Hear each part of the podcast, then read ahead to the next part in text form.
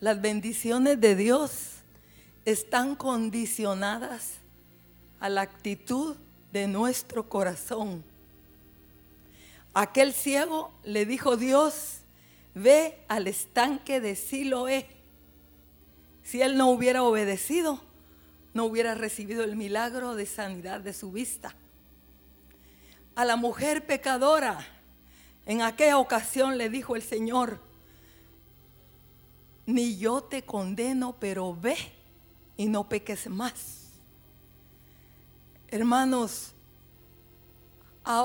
eh, al ciego, el ciego eh, o aquel ciego, uno de los ciegos, ¿verdad? Pero ese ciego tuvo que quitarse la capa, tirarla, tuvo que hacer algo. Y si él no la tira, eso era pesado, no hubiera podido correr hacia Jesús, porque él, él, él se despojó y corrió. Entonces, ¿qué más podemos decir, hermanos? La mujer del flujo de sangre se arrastró.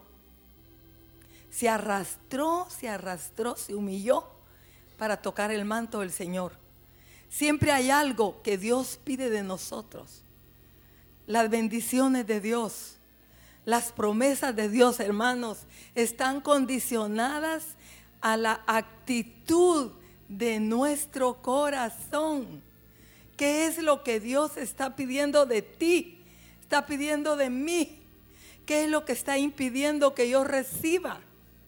Hermanos, participar de la comunión del cuerpo de Cristo está condicionada. ¿Sí?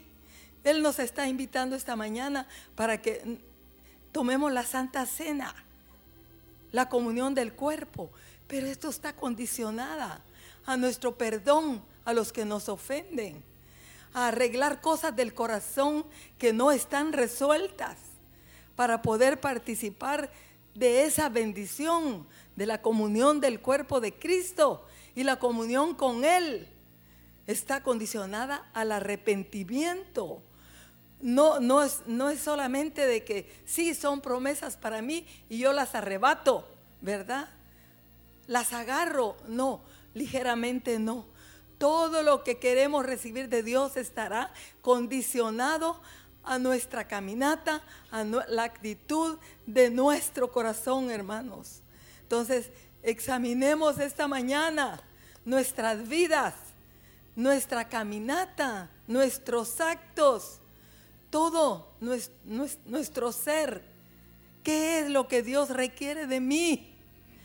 ¿Cuál es lo que está estorbando para que yo reciba esas maravillas y esas cosas? Esas cosas de las cuales Él nos quiere libertar.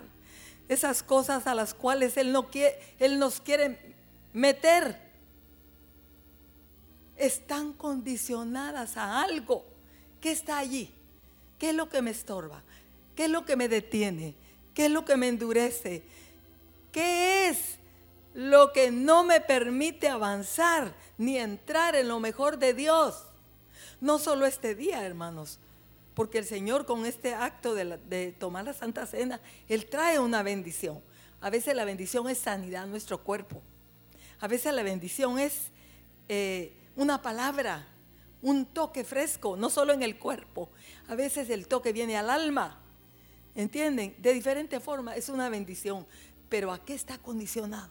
¿Qué te detiene? ¿Dónde tienes el nudo que no lo has deshecho? ¿Dónde está la piedra que no te has deshecho de ella? ¿Dónde está la cosa endurecida?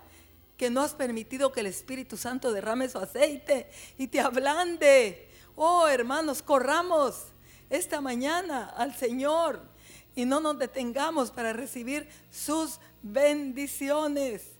Él está siempre allí, Él siempre quiere obrar, Él siempre quiere hacer, ¿verdad? Jamás hubiera recibido las bendiciones que recibieron estos hombres y mujeres que menciona la Biblia de los milagros. Aquel cojo en el templo, la hermosa, cuando venía Pedro y, Juan al sacrificio, a la oración, y se detuvieron delante de ese, de ese cojo. ¿Qué fue lo que le dijo Pedro? Le dijo, míranos, míranos. Ese cojo algo tuvo que hacer y es verlos atentamente, ¿verdad? Y ahí estuvo el secreto de su milagro.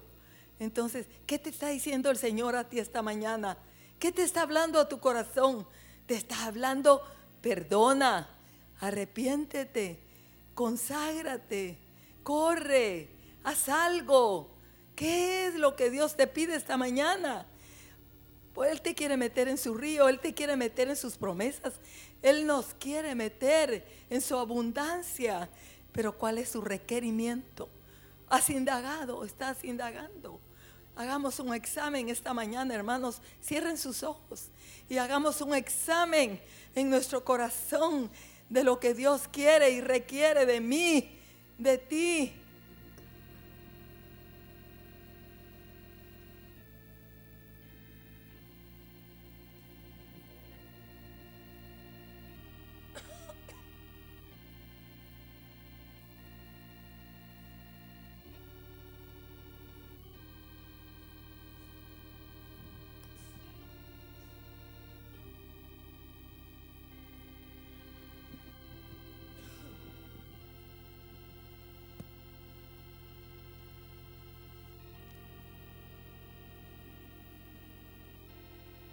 me da fuerza a mí cuando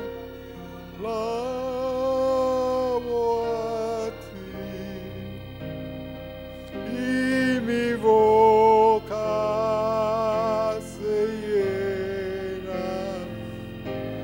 la se romperá.